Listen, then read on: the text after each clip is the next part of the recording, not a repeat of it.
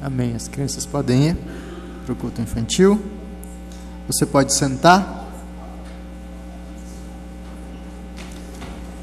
E eu quero convidá-lo a abrir a sua Bíblia em Colossenses, capítulo 3, versículo 16. Colossenses 3, 16. Assim diz a palavra do Senhor em Colossenses 3,16: Habite ricamente em vós a palavra de Cristo, instruí-vos e aconselhai-vos mutuamente em toda a sabedoria, louvando a Deus com salmos e hinos e cânticos espirituais, com gratidão em vosso coração. Essa é a palavra de Deus. Vamos orar mais uma vez? Pai bendito, abre os nossos olhos e dá-nos ouvidos para ouvir a tua voz enquanto meditamos na tua palavra nessa noite. Ajuda-nos, nós precisamos do Senhor. Em nome de Jesus. Amém. Hoje pela manhã, nós ouvimos sobre como Jó se sentiu rejeitado, esmagado e sem esperança. E nós estamos vendo, enquanto o reverendo Misael expõe o livro de Jó, como grande parte dessa experiência dele tem a ver não apenas com o que lhe aconteceu, o que é profundamente ah, pesado, difícil, doloroso, mas também tem a ver com a dinâmica imposta pelos seus amigos, cujas palavras, em vez de produzir e tra trazer graça para Jó, acabam por amplificar as tensões do seu próprio coração. O sentimento de Jó, de alguém rejeitado, tem muito a ver com a pressão, as expectativas, as considerações dos seus amigos, junto ao se sentir esmagado pelo próprio Deus. E talvez enquanto você estivesse ouvindo, ou estava ouvindo a mensagem hoje pela manhã, talvez enquanto aquelas descrições eram dadas, você no seu próprio coração pensava: esse sou eu. Ou se você gosta de Roberto Carlos, esse cara sou eu, né?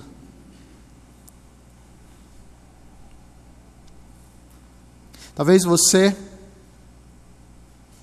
experimente algo parecido, como a sensação de rejeição ou a sensação de ser esmagado. E como nós vimos hoje pela manhã, como temos visto na história de Jó, a vida cristã e a Escritura em especial não pinta uma imagem da vida cristã como algo ilusório, cor-de-rosa, em que tudo é mil maravilhas. Nós sabemos e experimentamos na pele dilemas, desafios dos mais variados tipos. E todas essas lutas parecem ganhar um peso ainda maior quando nós nos percebemos isolados quer tenhamos sido rejeitados pelos outros, quer tenhamos exilado a nós mesmos no silêncio, na escuridão. No meio dos nossos dilemas, no meio dos desafios,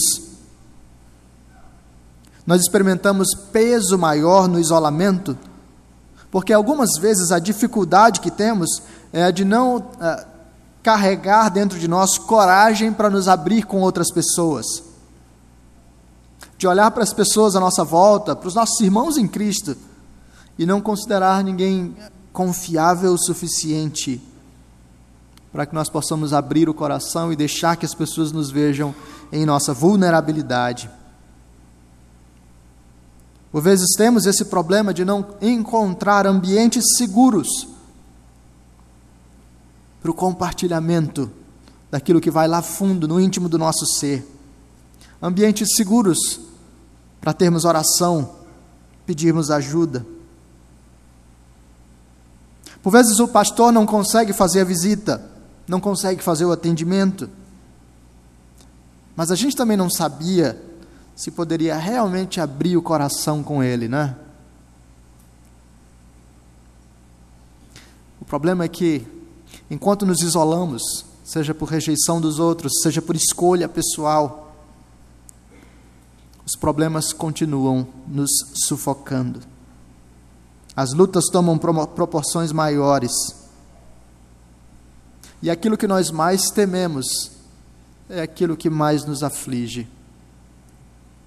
O medo de ser vistos e conhecidos em nossas, nossas lutas, em nossa vulnerabilidade, é aquilo que cada vez mais nos afunda, lutando sozinhos para experimentar mais e mais dificuldade. Se apenas nós tivéssemos companhia real, relacionamentos honestos, clareza, cumplicidade, amor. Colossenses fala sobre isso. O apóstolo Paulo está, por meio dessa carta, tentando lidar com um problema fundamental de ordem teológica. Uma mistura de gnosticismo, uma corrente mais uh, filosófica e religiosa, com tendências judaizantes, que fazia com que aquela igreja experimentasse uma grande confusão. E no centro de toda essa discussão está a pessoa e a obra do Senhor Jesus. Uma visão errada acerca de Cristo produzia dilemas muito profundos para aquela igreja. E por isso o apóstolo Paulo está nessa carta aos Colossenses, tentando reajustar o olhar daqueles irmãos para que por meio da consideração da pessoa e da obra de Jesus, toda a vida daquela igreja seja reorganizada, restaurada. Enquanto Paulo ajusta o olhar daqueles irmãos para que eles percebam quem Jesus é e o que Jesus fez e o que Jesus faz, Paulo aplica o evangelho do nosso Senhor a diferentes áreas. Uma das quais é o relacionamento entre os irmãos. O foco está em como uma percepção e fé adequada na pessoa e na obra de Jesus reorganizam a nossa vida como um todo, mas também os nossos relacionamentos. Paulo encoraja os irmãos nessa sessão mais ampla que envolve o versículo que nós lemos. Encoraja os irmãos a cultivarem as virtudes relacionais da misericórdia, do perdão, da paz. Se você olhar brevemente a sessão que inicia no versículo 12, Colossenses 3, versículo 12, ele descreve: Revestivos, pois, como eleitos de Deus, santos e amados, de ternos afetos de misericórdia, de bondade, de humildade, de mansidão, de longanimidade, todas essas são virtudes que vão fazer diferença real no modo de vida da família da fé. Então ele fala de perdão, fala de misericórdia, aplica o evangelho a toda essa dinâmica relacional. E agora no versículo 16, ele encoraja os irmãos a experimentar essa realidade da vida familiar de um modo bastante peculiar, de um modo bastante real, concreto que envolve três elementos fundamentais.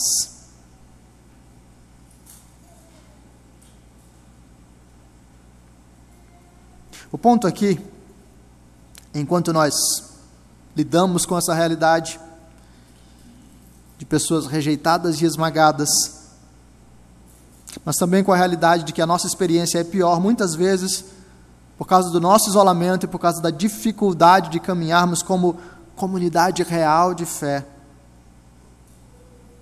O ponto aqui indicado pelo apóstolo Paulo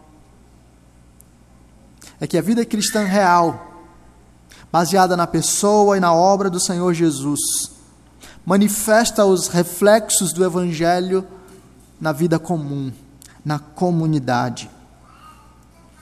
e manifesta esses três reflexos fundamentais que o versículo 16 traz para a gente. Quais são eles? A habitação da palavra, a mutualidade no serviço e a gratidão comunitária. A habitação da palavra, a mutualidade no serviço, a gratidão comunitária.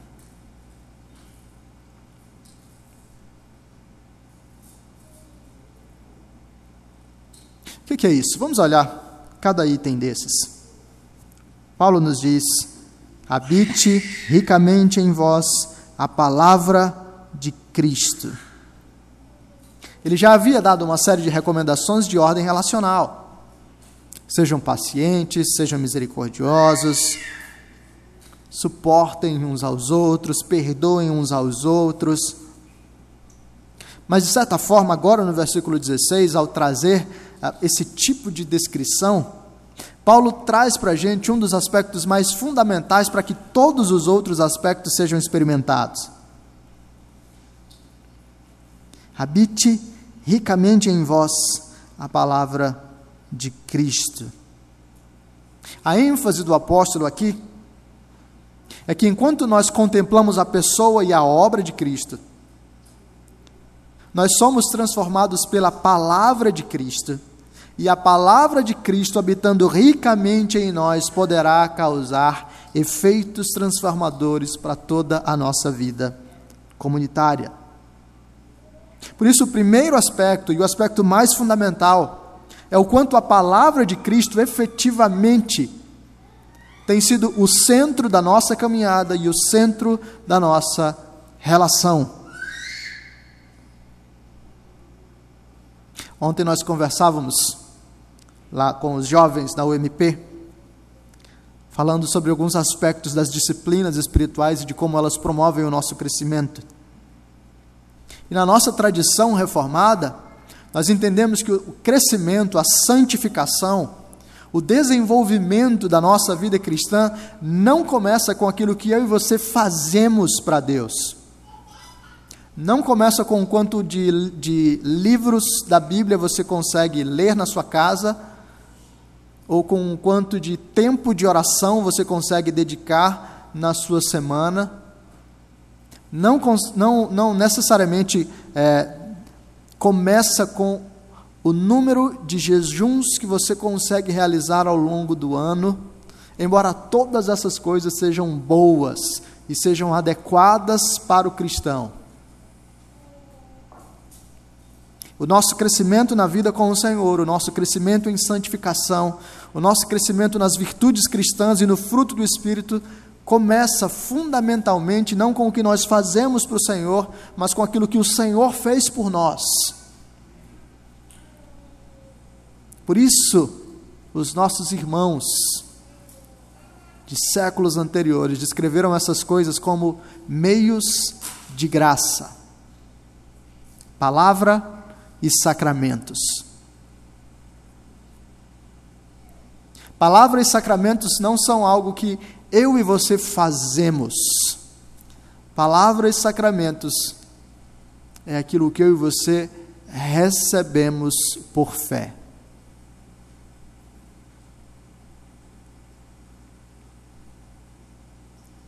E Paulo nos diz: habite ricamente a palavra de Cristo em vós.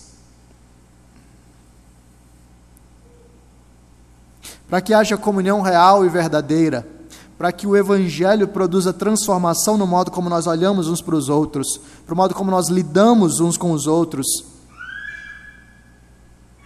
nós precisamos ser o tipo de comunidade, o tipo de igreja que é centrada na palavra do Senhor. Qualquer outra coisa é insuficiente. Esforços para promover experiências de comunhão que sejam centrados em qualquer outra coisa que não a palavra, produzem o mesmo tipo de agrupamento que qualquer outro, outra, outra iniciativa fora da igreja consegue promover. Basicamente, as pessoas lá fora se reúnem em torno de duas questões fundamentais: geografia ou afinidade. Você tem grupos de associação de moradores.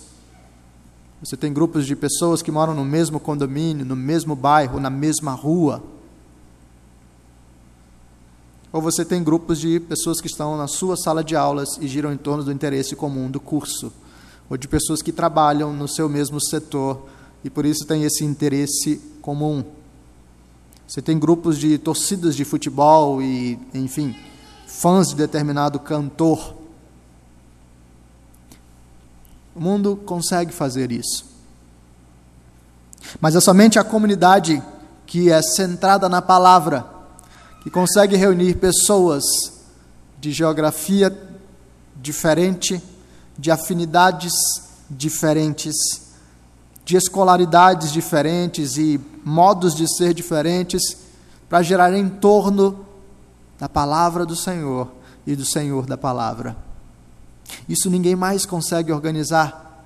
É apenas o Espírito habitando em nós pela palavra de Cristo que nos torna efetivamente um. Família da fé.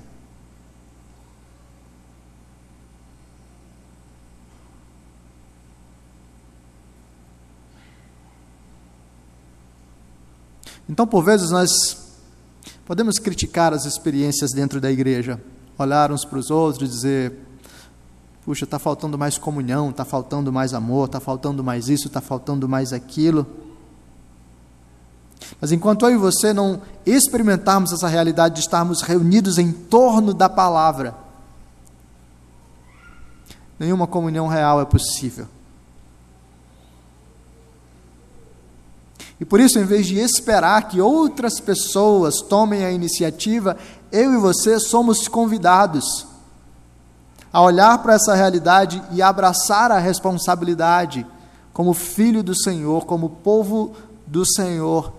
Eu me reúno com os meus irmãos no culto público para ouvir a palavra, receber palavra e sacramentos e ter tudo isso habitando ricamente no meu coração.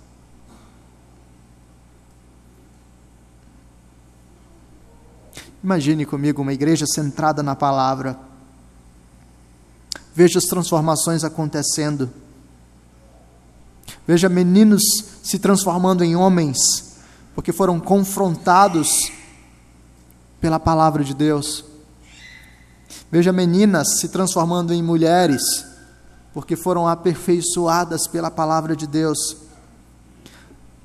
Veja maridos servindo as suas esposas e esposas servindo aos seus maridos. Veja pessoas antes explosivas agora sendo tratadas e tendo seu caráter transformado.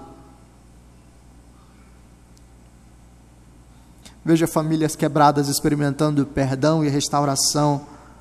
Tudo como resultado da santa palavra do nosso Senhor. Habite ricamente a palavra de Cristo em vós.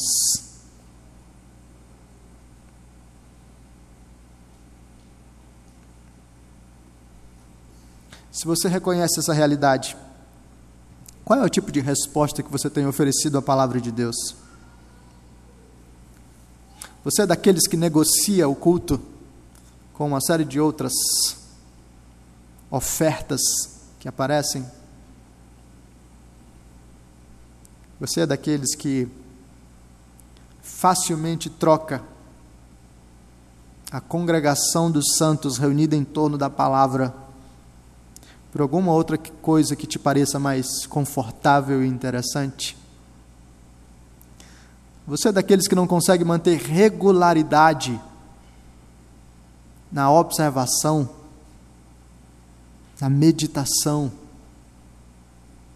na exposição às mensagens proclamadas autoritativamente do púlpito.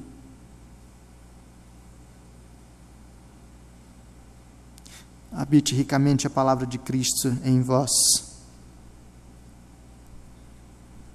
E a vida cristã real, de uma família da fé que é habitada pela palavra,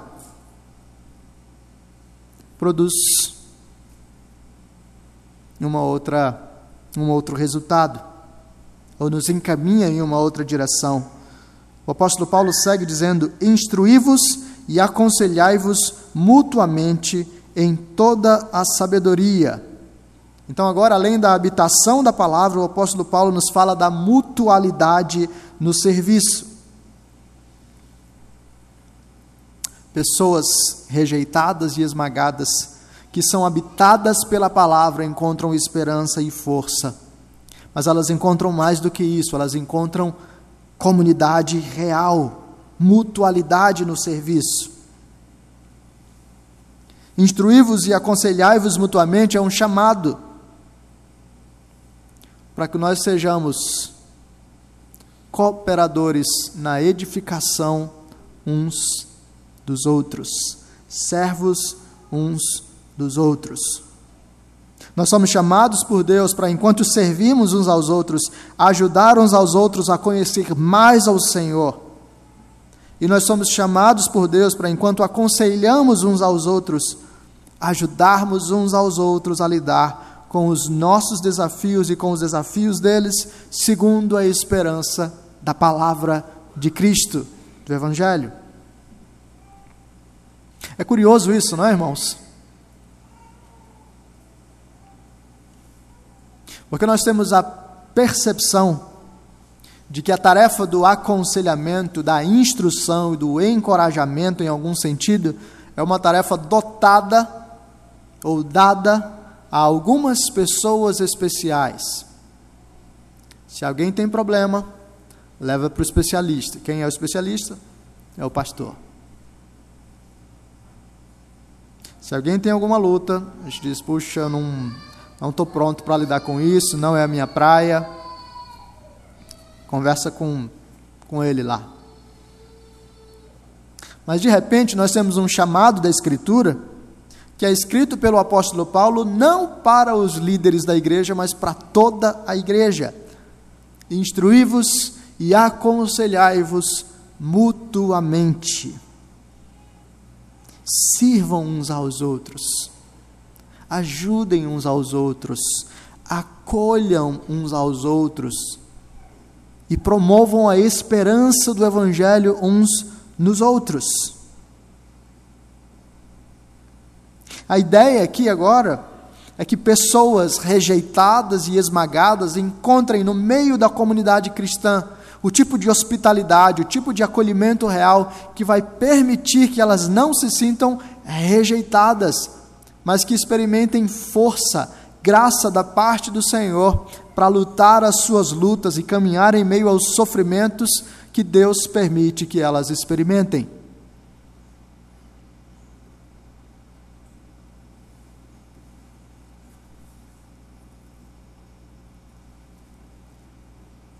O ponto aqui, irmãos, é que uma vez que a palavra de Cristo habite em nosso coração, não é possível que nós fiquemos centrados apenas em nós mesmos, não olhando para os dilemas dos nossos irmãos e não ajudando os nossos irmãos a caminhar na graça e na dependência do Senhor. Agora, é claro que isso aqui não brota simplesmente de um modo automático e natural. Nós somos, por natureza caída, egoístas. Nós que fomos criados para girar em torno do outro, porque fomos criados na direção do Senhor, por causa da queda mudamos a direção e agora giramos em torno de nós mesmos. Por isso, o nosso uh, padrão é girar em torno de nós, é agir com egoísmo. Pela graça de Deus, é possível caminharmos em uma nova direção pela graça de Deus, é instilado em nós amor real uns pelos outros. Ainda assim, é preciso exercitar e praticar a hospitalidade e o amor. Se você esperar simplesmente que os sentimentos brotem você se transforme automaticamente em uma nova pessoa, é possível que você nunca cresça, nunca desenvolva musculatura real de serviço, de compaixão, de acolhimento, hospitalidade, instrução e aconselhamento. Por isso é preciso praticar. E nós temos uma série de estruturas que nos permitem esse tipo de vida. As irmãs se reúnem para orar aqui todas as quintas-feiras, às 15 horas. E esse é um espaço em que você pode estar junto a outras irmãs para compartilhar as suas lutas, para ouvir as lutas das suas irmãs e ajudá-las. Nós nos reunimos para orar aqui todas as quartas-feiras às 20 horas, e esse também é um espaço para esse tipo de compartilhamento. Nós temos a reunião do GIS, e no GIS, em um grupo menor, você pode olhar nos olhos dos seus irmãos, oferecer ajuda real, conhecer realmente os seus irmãos, sair da sua zona de conforto para efetivamente servir. Nós temos reunião dos adolescentes, reunião dos jovens, e esses também são espaços, é, ambientes menores, nos quais o tipo de comunhão, de serviço mútuo, pode ser desenvolvido com mais clareza e intencionalidade.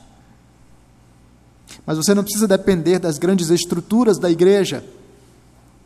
Você pode, sozinho, enviar um WhatsApp para o seu irmão e perguntar: como é que eu posso orar por você nessa semana?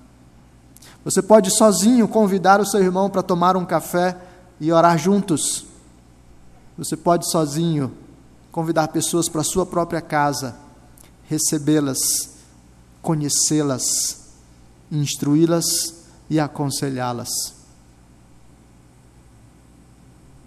Você pode exercitar essas coisas para efetivamente praticar aquilo que os que são habitados pela palavra de Cristo devem praticar.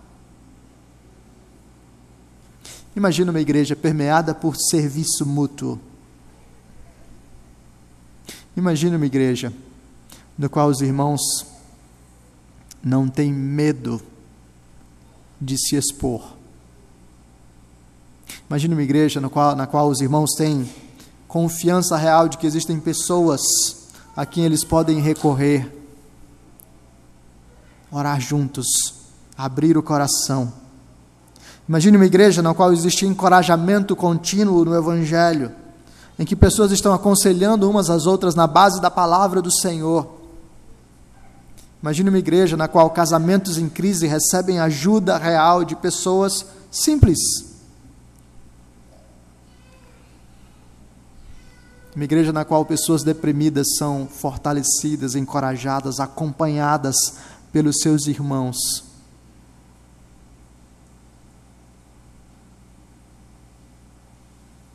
Imagine uma igreja na qual irmãos em crise financeira são instruídos, ajudados, direcionados pela sua família da fé.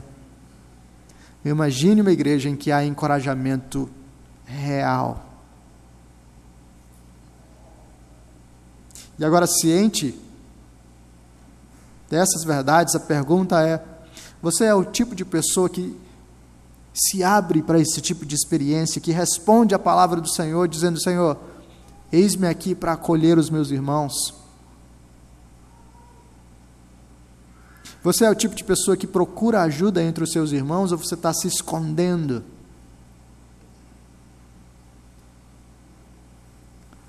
Instruí-vos e aconselhai-vos mutuamente em toda sabedoria. E finalmente o apóstolo nos diz: louvando a Deus com salmos, hinos e cânticos espirituais, com gratidão em vosso coração. Louvando a Deus com salmos e hinos e cânticos espirituais, com gratidão em vosso coração uma comunidade viva, vibrante, verdadeira, que experimenta os frutos do Evangelho, é centrada na palavra, é centrada na comunhão e desfruta de gratidão real e adoração real. A vida que é produzida pela palavra é traduzida por meio das nossas ações e dos nossos lábios enquanto encorajamos e servimos uns aos outros. E tudo isso redunda em alegria e vigor, inundando a igreja de tal forma que agora ela responde ao Senhor, colocando para fora toda a gratidão do seu coração, em adoração cânticos, salmos, hinos, vozes levantadas ao Senhor, exaltando ao bondoso Deus que tem permitido uma experiência real de evangelho e de comunidade.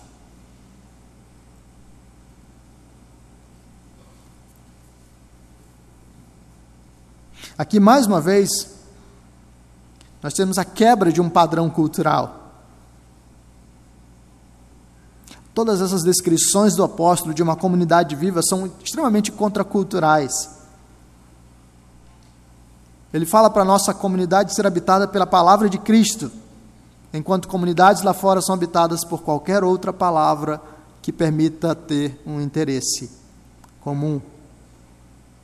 Ele fala para nós servirmos uns aos outros, enquanto outras agremiações ou o estilo de vida da nossa cultura diz: busque os seus próprios interesses. E agora ele diz: louvem a Deus com salmos, hinos e cânticos espirituais, com gratidão em vosso coração. Enquanto as pessoas lá fora são ensinadas que as suas conquistas, que o seu progresso, que o seu desenvolvimento é resultado de esforço próprio. Eu cheguei lá, eu batalhei e eu conquistei. A gratidão é contra-intuitiva, contra-cultural. Ela humilha o nosso eu e diz: Eu experimento as bênçãos que tenho experimentado agora não por meu próprio esforço, mas por algo que alguém fez por mim. Mas ao mesmo tempo em que a gratidão nos humilha, a gratidão nos liberta.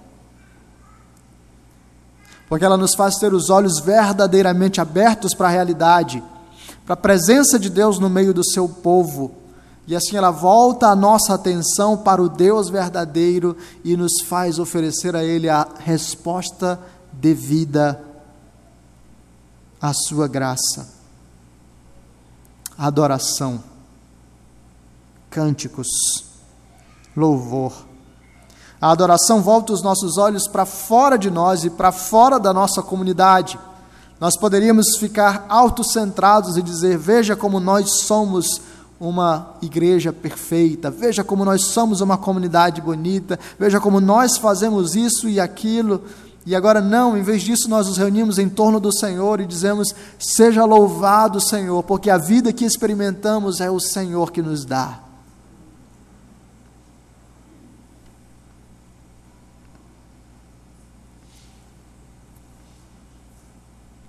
Imagine uma igreja cheia de música.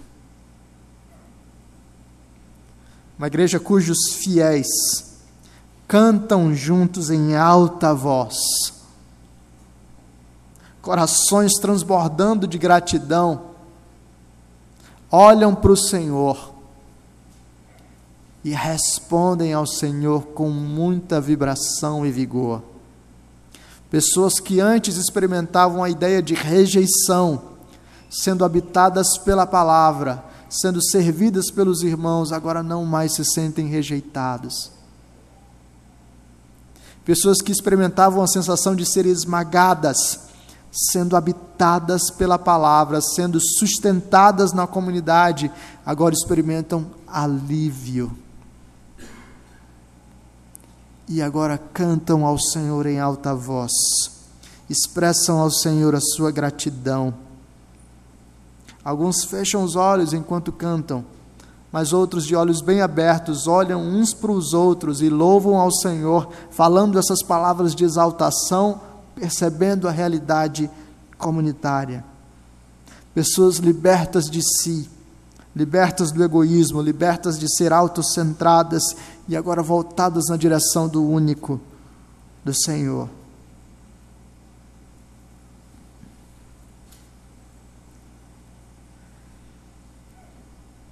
Talvez você se sinta como Jó, rejeitado, esmagado, sem esperança.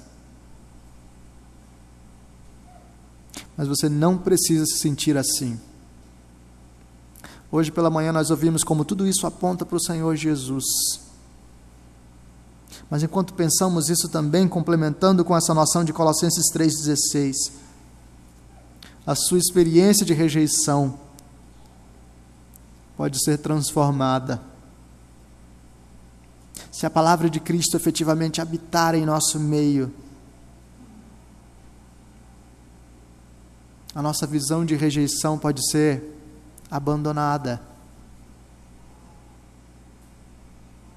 Se houver comunhão real, nós podemos nos sentir amados. Você não precisa se sentir rejeitado. Se a palavra for o centro, se a comunidade for uma realidade, você pode sentir o peso sobre os seus ombros como se estivesse sendo esmagado, mas você pode compartilhar esse peso com irmãos, com pessoas que vão chorar com você e pessoas que vão sorrir com você.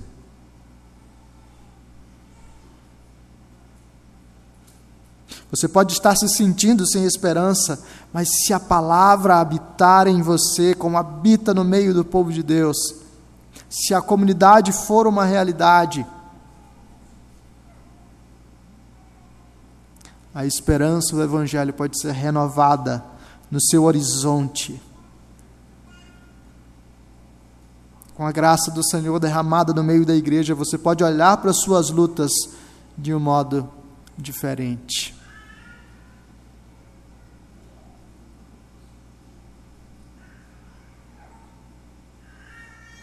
E o resultado de tudo isso vai ser, como já deve ser experimentado por nós, uma igreja que canta alto, uma igreja agradecida, uma igreja que aproveita cada noite de louvor para soltar a voz em gratidão a Deus, uma igreja que aproveita o nosso canto congregacional para colocar para fora toda aquela gratidão que explode no nosso peito porque a graça nos alcançou. Irmãos, o fundamento de tudo isso é a pessoa e a obra do Senhor Jesus. É a palavra de Cristo que deve habitar em nós, e a própria Escritura apresenta Cristo como o Verbo de Deus, a palavra. Nós somos chamados para a instrução e para o aconselhamento mútuo, porque nós dependemos do Senhor Jesus, o maravilhoso conselheiro. Nós somos chamados a responder em gratidão ao Senhor, por causa da graça, por causa daquele que é a fonte de toda gratidão, aquele que veio, viveu a vida perfeita no meu e no seu lugar, morreu no meu e no seu lugar, foi sepultado e ressuscitou ao terceiro dia, no meu e no seu lugar, para que eu e você tivéssemos um relacionamento novo com Deus e com os nossos irmãos, para que a minha e a sua vida não fosse a de pessoas rejeitadas, a de pessoas esmagadas, a de pessoas sem esperança, mas a de pessoas que, experimentando a verdadeira comunidade, do povo de Deus pudessem ter uma caminhada firme, sólida e centrada no Senhor. Que Deus nos ajude. Vamos orar? Senhor Deus, nós louvamos o Teu nome pela vida que o Senhor produz em nós por meio da Tua palavra. Nós te louvamos, ó Pai, porque na Tua imensa graça o Senhor não apenas nos torna a família da fé, mas nos ensina a viver como família da fé. E é com base nisso que nós queremos suplicar a graça do Senhor, para que a nossa igreja, ó Pai, seja marcada por essas realidades, para que nós sejamos habitados pela palavra de Cristo, para que nós sejamos, ó Deus, uma comunidade real de serviço mútuo, de pessoas acolhedoras, uma comunidade de relacionamentos honestos e não fingidos, uma comunidade centrada ó Deus, na graça do Senhor que opera por meio do teu evangelho, e assim também uma comunidade de pessoas cheias de gratidão que respondem ao Senhor em adoração vibrante. Faz isso em nós, ó Pai, para que a tua glória seja reconhecida entre nós e para que o brilho do Senhor experimentado nessa igreja possa fazer diferença nas pessoas que estão à nossa volta. Pedimos a tua bênção e te adoramos em nome de Jesus. Amém.